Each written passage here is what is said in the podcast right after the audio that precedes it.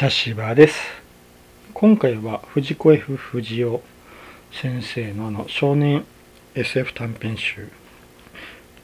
まあ異色短編集というのもありますけどその中からミノタウロスの皿について話をしたいと思います。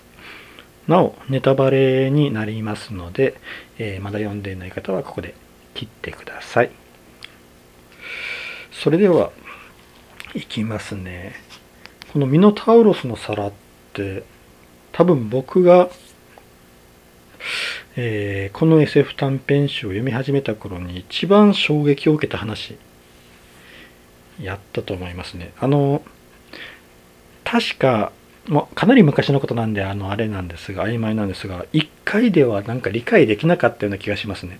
あのめちゃくちゃこうえーと、自分の中にある常識が歪む話。なので、うん、なんか一回読んだ時がうん一回目はなんか理解できなかったような気がしますね。まだこの話に対して自分が幼かったんやと思いますね。うん。読んだのがまだ少年時代やったと思うんで。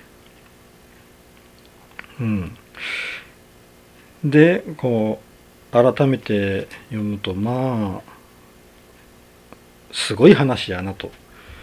うん、まああの簡単に言えばねあの人間と牛の立場を入れ替えた話なんですけど、うん、まああのそうなんですよね。あの言いよることはまあ確かにそうなんだけどあのこの人類ですかね。このあのこの星の人類。ですね。の言ってることはわからねすごくわかるんですけどやっぱりこう姿が違うので頭の中でなんか変な違和感が出てくるという。うん。面白いですね。あイノックス製ですねここは。もともとこの話っていうのがあのこの主人公の男は名前はないんですかね。この男。が宇宙を漂流しおるんですよね。あのこの男以外は全員死亡してあでこのあロケットは故障していてで水食料ともに底をついて救援信条、えー、救援のあの SOS 信号を送ったら23日後に到着します。でそこで23日間も水も食べ物もなくてどうしろと言うんだって。夜時に着いた星がイノックス星だったと、うん、でそこで綺麗な少女ミノアに出会うんですよね、うん、でその少女、えー、そのイノックス製でこう自分らと見た目が同じようなこのミノアとその村人たちと話をするんだけど何か食い違いがあると。うん、あの食事出された食事は、えー、草や木の実ばかりと。うん、でそのえっ、ー、と出してもらった料理を美味しい料理だったってこうお礼を言ったらミノアが「料理ああ餌のこと」って言われるという。うん、でそっからミノアとどんどん仲良くなっていくんだけどまあ一目惚れするんですよねこの男はミノアを見て。うん、で一目惚れして恋心を描くんだけどそのミノアがちょっとこうあの花を触っている時にトゲが指に刺さると。そしたら大騒ぎをする。でで村、え、家族のとこに帰っていったらすごく怒られると、うん、で早くお医者さんを呼んでおいでって。ミノタウロスの大祭まであと4日しかない。かすり傷一つあっても資格を失う。っていうところで医者がやってくるんですね。そしたらその医者が見た目は牛の二足歩行の生物が出てくるんですよね。でその先生がミノアの指の怪我を見て大したことがないと。でここで男はうんこういう牛の牛のなんて言うんでしょうね。牛の成人がいるって知るんですよね。うん。でそこでこの牛の成人がが、えーと、この人を男を保護しようとして連れて行こうとした時に殴ってしまうと。そして男は連れて行かれてしまうと。うん。なんか傭兵みたいなのに連れて行かれるんですよね。牛の傭兵に。でそこでこういろいろ抗議をしたらうん。実は他の星か地球からやってきた人間だと分かるんですよね。でそこで立場が変わるんですよね。この男の。うん家畜の臼と同じ生活をしていたところにあのズ類という牛の方の 立場に持っていかれるとそこであの人間の姿に見える家畜の臼がそういうこう食用とか愛玩用とかこういう動物扱いをされていることがわかると。うん、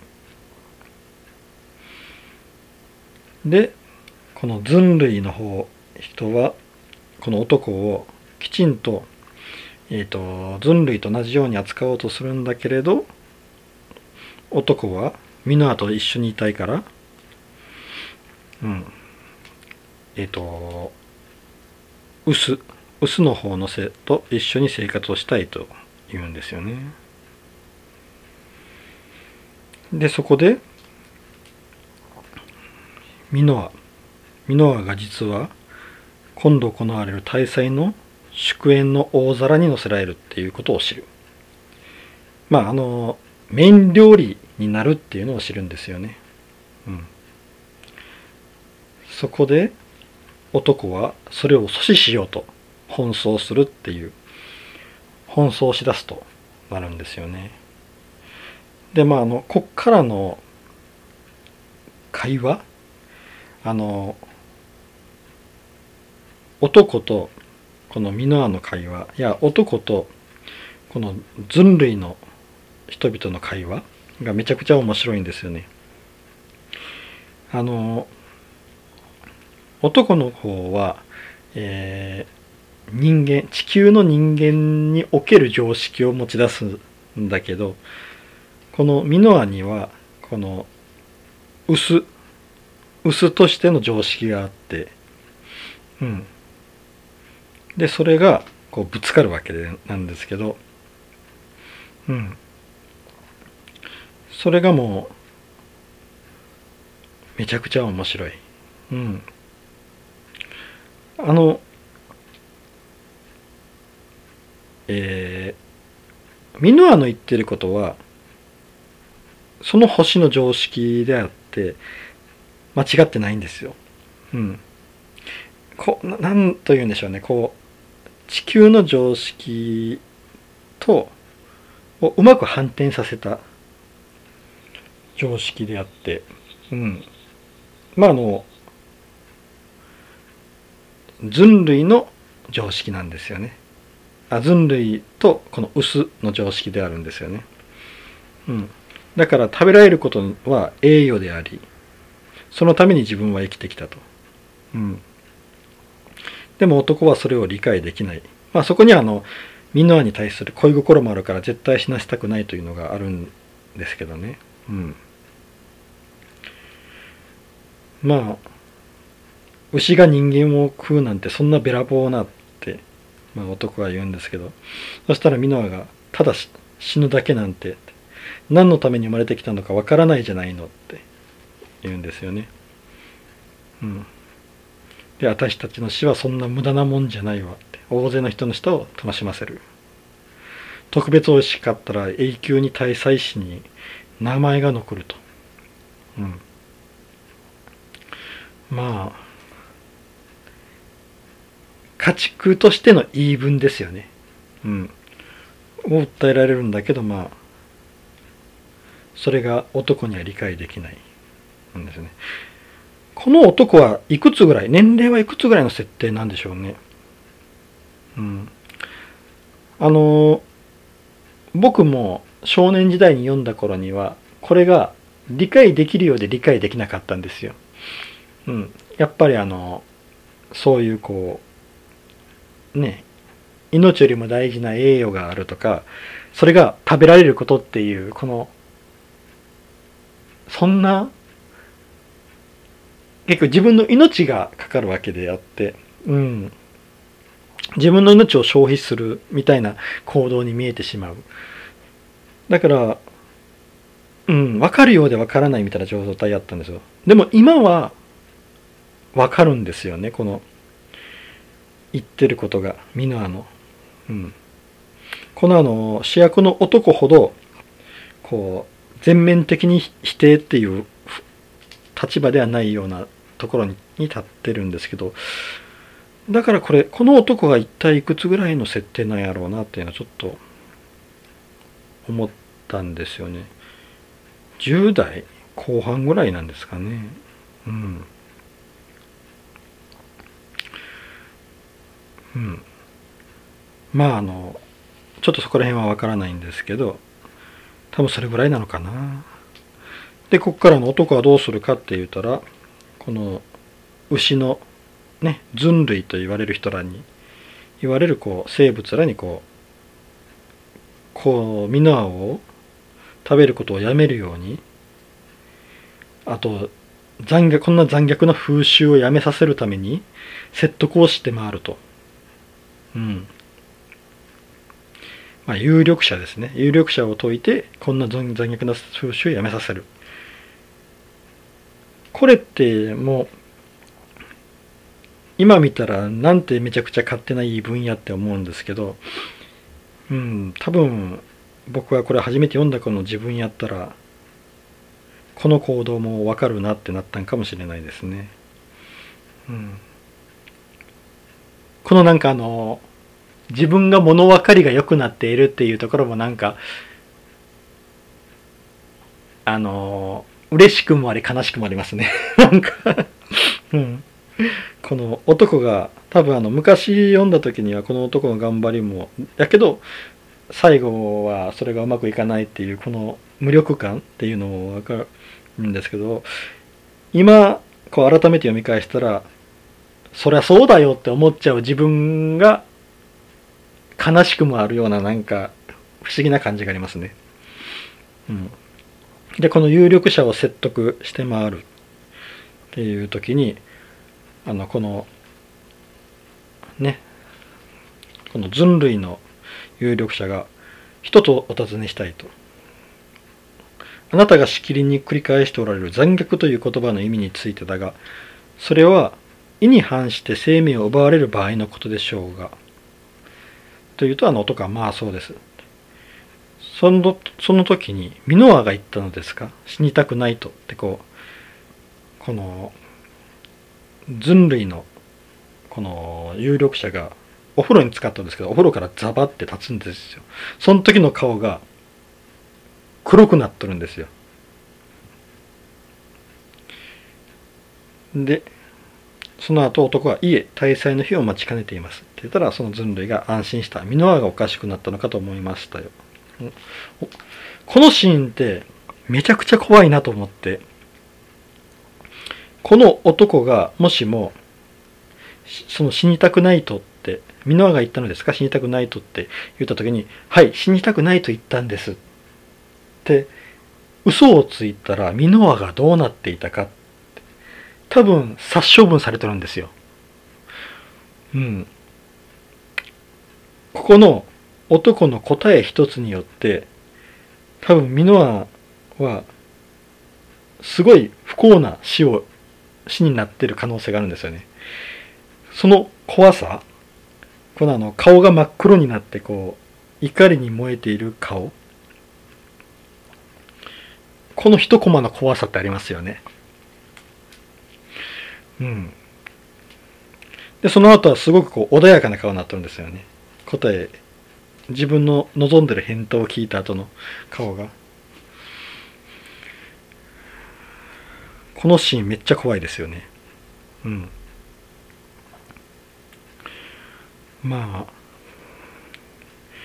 で結局その人類のこの人物は大きな視点で見ていただきたい。食物連鎖の一種に過ぎないの。過ぎんのですよと。うん。薄は草を食い、人類は薄を食い、死ねば土に帰って草を育てる。恨みっこなしでしょうがって。ああ、やからあの、この男が来た時に、木の実とか草だけやったんですね、食料が。まああの、この臼が、この人の姿をした臼が草食動物なのかどうかっていうのは脇に置いといて、とりあえずこの星では、臼はそう草しか食べちゃいけない。そうすることによって多分いい肉が育つっていう常識が多分あるんでしょうね。うん。ただ地球から来た人間は、まあ雑食なんで うん、そこも多分理解ができない、この男も理解できないところでもあるんでしょうけど。でこの後あのあのこの男は言葉は通じるのに話が通じないというこれは奇妙な恐ろしさだったというんですけどまあこれは当然なんですよね。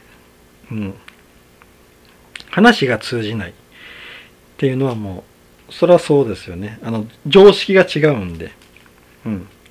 自分の常識に当てはめようとしたってそれは違う星の生物なんでそこが通じるはずはないんですよね。うん。で、その後別の有力者のところに行った時に、あの、その有力者は、何が残虐ですのって。人類と臼たちは深い友情で結ばれておりますのよと。人類は臼を保護し、住居と餌を与え、臼はその愛情に応え、美味しくなろうと努め。うん。っていうのもこれも結局人間が勝ることではあるんですよね。うん。うん。だからただ反転してるだけなんだけどこの男は理解できないと。うん、でそうやってこう結局あの男は最後にはなんかちょっと黒魔術風な 人類のとこに行ってで牛たちは哀れなものです。だから食べてやることによって魂を救うのですっていう、うん、とまで言われると。ちょっとこの人類がちょっと怪しげなんですよね、うん、でここまで見てちょっと思ったのがこの人類この牛の姿をした人類ってめちゃくちゃきちんと話を聞いてくれるんですよ。あの男がこうやってきてもきちんと迎え入れて話を聞いてくれてきちんとその疑問に対して自分たちの考えを答えてるんですよ。だからめちゃくちゃあの穏やかで知能が高いんですよね。うん。あの怒りを見せたのがあのミノアがあの死にたくないと言っているのかっていうあのシーンだけで他に出てくるそのその怒りにも結局自分の中の星にいるミノアがが約束と違うことを言おうとしたっていうことに対する怒りなんなんですよね。この男に対する怒りじゃないんですよね。だからめちゃくちゃ心が広くて うん、知能の高い生物ではあるんですよね。で結局有力者にも話を聞いてもらえずに男はミノアのもとに帰ってきてミノアを説得しようとすると。うん、でミノアに「明日食べられて死んじゃうことが本当に怖くないの?」って聞いたらミノアは怖いわっていう。でやっぱりって、うん、でさあ早く逃げようって言うんだけどミノアはいや大祭の栄誉を失う方がもっともっと怖いわと、うん、だから結局、うん、そういうふうな教育を受けてきてそういうふうな常識になっているねあの薄ですから、うん、そこにこう地球の人間の常識を当てはめようとしたって無理なんですよね。うん、この男があの全ての生物には生きようとする本能があってそれはこれは絶対消すことのできないって言うんだけどそうなんですよね。どの生物も生きようとする本能があるんですけど自分の大義のために命を捨てるっていうことはたくさんあるんですよね。世の中には。うん、それは、まあ、地球でもあるし人間の世界でもあるし。まあそれをする人はまあ本当一握りの人ではあるんですけど、うん、もちろん命を取る人もおるんやけど。このミノアはそういうふうに教育をされてきたわけだから結局大祭の命自分の命よりも大祭の方が上なんですよね。大祭の栄誉ですかね。そっちの方が上なんですよね。で男はどうしようかってしたらうん。これはビームガンですかね。レーザーガン。レーザーガンを懐に入れて総督を説得しようとする。で熱弁を振るんですね。4時間半。この総督も偉いですよね。4時間半のこの熱弁をきちんと聞いてあげるっていうね。うん。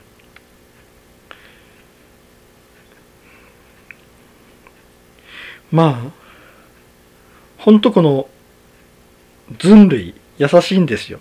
もう本当に門前払いしてもええんやけどきちんと4時間半聞いてあげるっていうね。うん。でこの男は今度はミノアを連れ出そうとするんですよね。でそこで順番にミノアが何をされたか分かっていくんですけどまず消火器系統の洗浄をされていてで第二処理場では血を入れ替えられてでこの血にはあの人工血液で麻酔薬とソースを兼ねているものが入っていると、うん、でその時にミノアは息づくりになるって知るんですよね。で第三処理場が香料風呂、うん、香りをつけたんですね。で人工心肺が運ばれてきてでそれを脳につないでおけば首だけになっても意識は残り来賓たちの惨事を聞きながらって。すごい話ですよね。意識がある状態で自分の体を食べられるんですよ。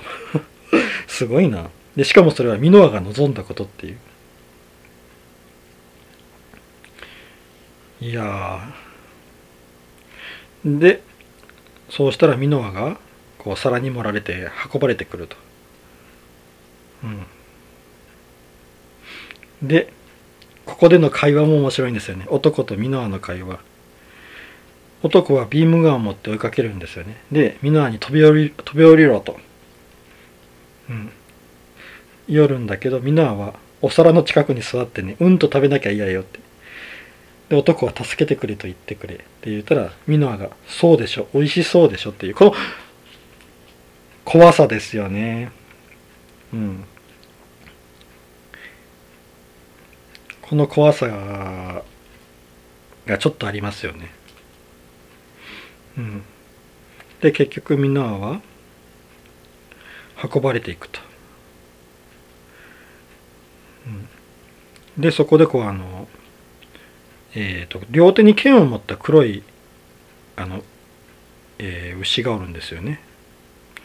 でそれがこう神戸を垂れた時にミノアも神戸を垂れるとでそれを見た瞬間にもうあもうダメだと男は、うん、なるんですよね。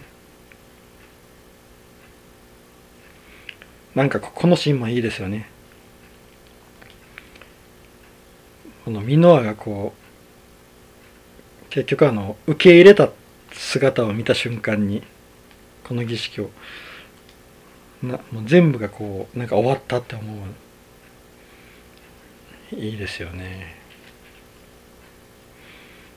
で結局どうするの？入るの？入らないの？閉めますよっていうことで結局男はそこでまあどうしたんでしょうね。ここはあの描かれてないんですよね。入ったのか入らなかったのか。ここはもう読者に委ねるんですかね。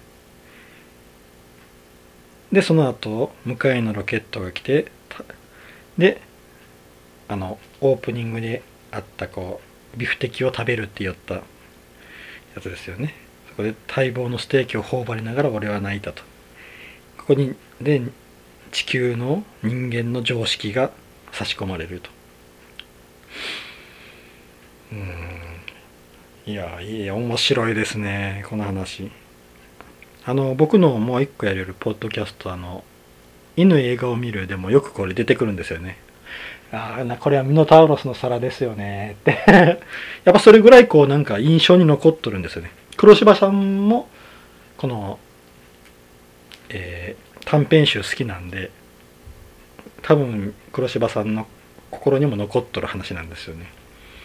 うん。これ最後入ったのか入らなかったのか多分はこの男の性格からしたら入らなかったんでしょうね。入れなかったんでしょうね多分。うん。なんですよね。っていう話なんですけどこの物語が一番残酷だなって思うのがあの言葉が通じることなんですよ。このズ類とウスが会話ができるんですよ。でさらにそこにあの知能差が表現されてるのであのー、うんそこにこう残酷さも感じたりするんですよね。あのー、人間と牛は会話が通じないじゃないですか。だからこのあの食べるっていうことができる。殺傷、えー、こうやって屠殺とかができるっていう部分があって。でもこの物語の中では人類と薄が言葉が通じるだからそこで信頼関係をめちゃくちゃ築かないといけないっていうのもあるんですよね。うん、そこの残酷さがあってそこをそれがあるから余計この主役の男が混乱したっていうのもあるのかもしれないですよね。であと一個思ったのは地球上の常識に照らし合わせて地球上の話ですね。で僕らが食べている牛ってこうやってみん人間に食べられることを喜んで受け入れられているのかどうかっていうことですよね。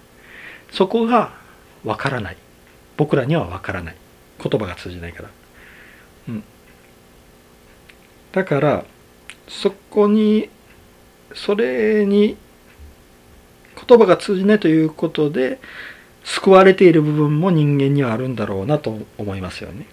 うん、よくあのねあの松阪牛とかでもこう競りが行われてめちゃくちゃ高い値段がついてとかってあるんですけどあのめちゃくちゃ高い値段がついた牛が自分は食べられるために生まれてきてきちんとこれの日に向かって頑張ってきたんだって思ってるのかどうかですよね。でステーキにされる時に本当にこうやってこのミノアのように笑顔でそれがされそれをされているのかっ